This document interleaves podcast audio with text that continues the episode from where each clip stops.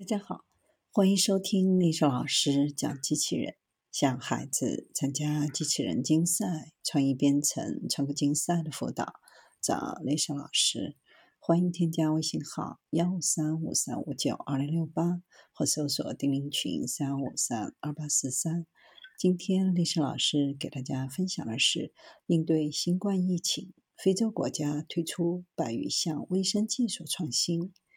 世界卫生组织最新数据显示，全球在应对新冠肺炎疫情时，新开发或创新了约一千种卫生相关的技术。其中，非洲国家推动了一百二十多项卫生技术的创新，占比是百分之十二点八。这些技术分别用于疫情监测、追踪密切接触者病例、社区管理、医学诊疗、疫情防控等领域。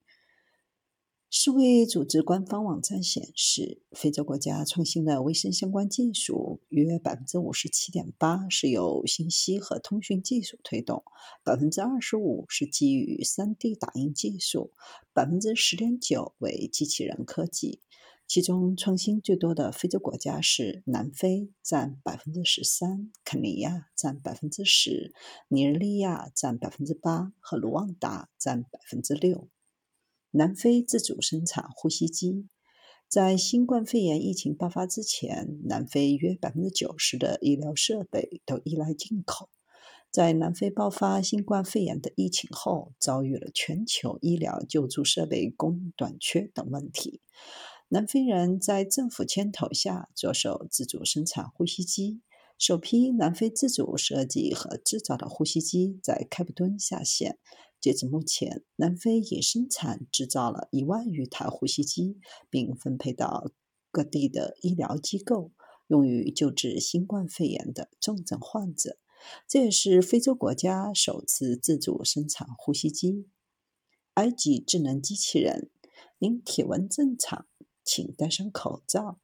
一款名为 Sarah 零二的智能机器人对来访者进行体温测试，并提醒做好防疫措施。这是由埃及工程师发明的机器人，可以代替医生完成治疗、处理新冠肺炎患者所需的一些任务。机器人配备了精确的机械装置，能够自主完成新冠病毒核酸检测中人体鼻孔和喉咙的取样工作。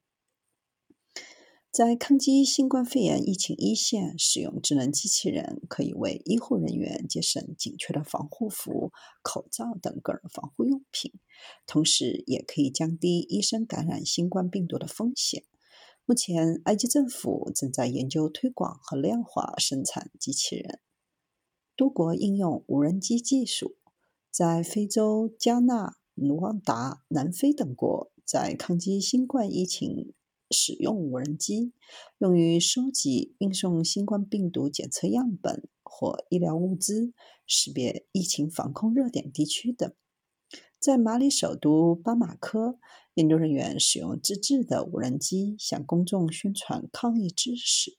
无人机可以向住在偏远地区、没有电视、收音机、无法上网的人宣传新冠肺炎的知识。而这款无人机百分之七十的部件都是由废旧塑料瓶等可回收材料制成，并且是由科研人员自己编写的其中的程序。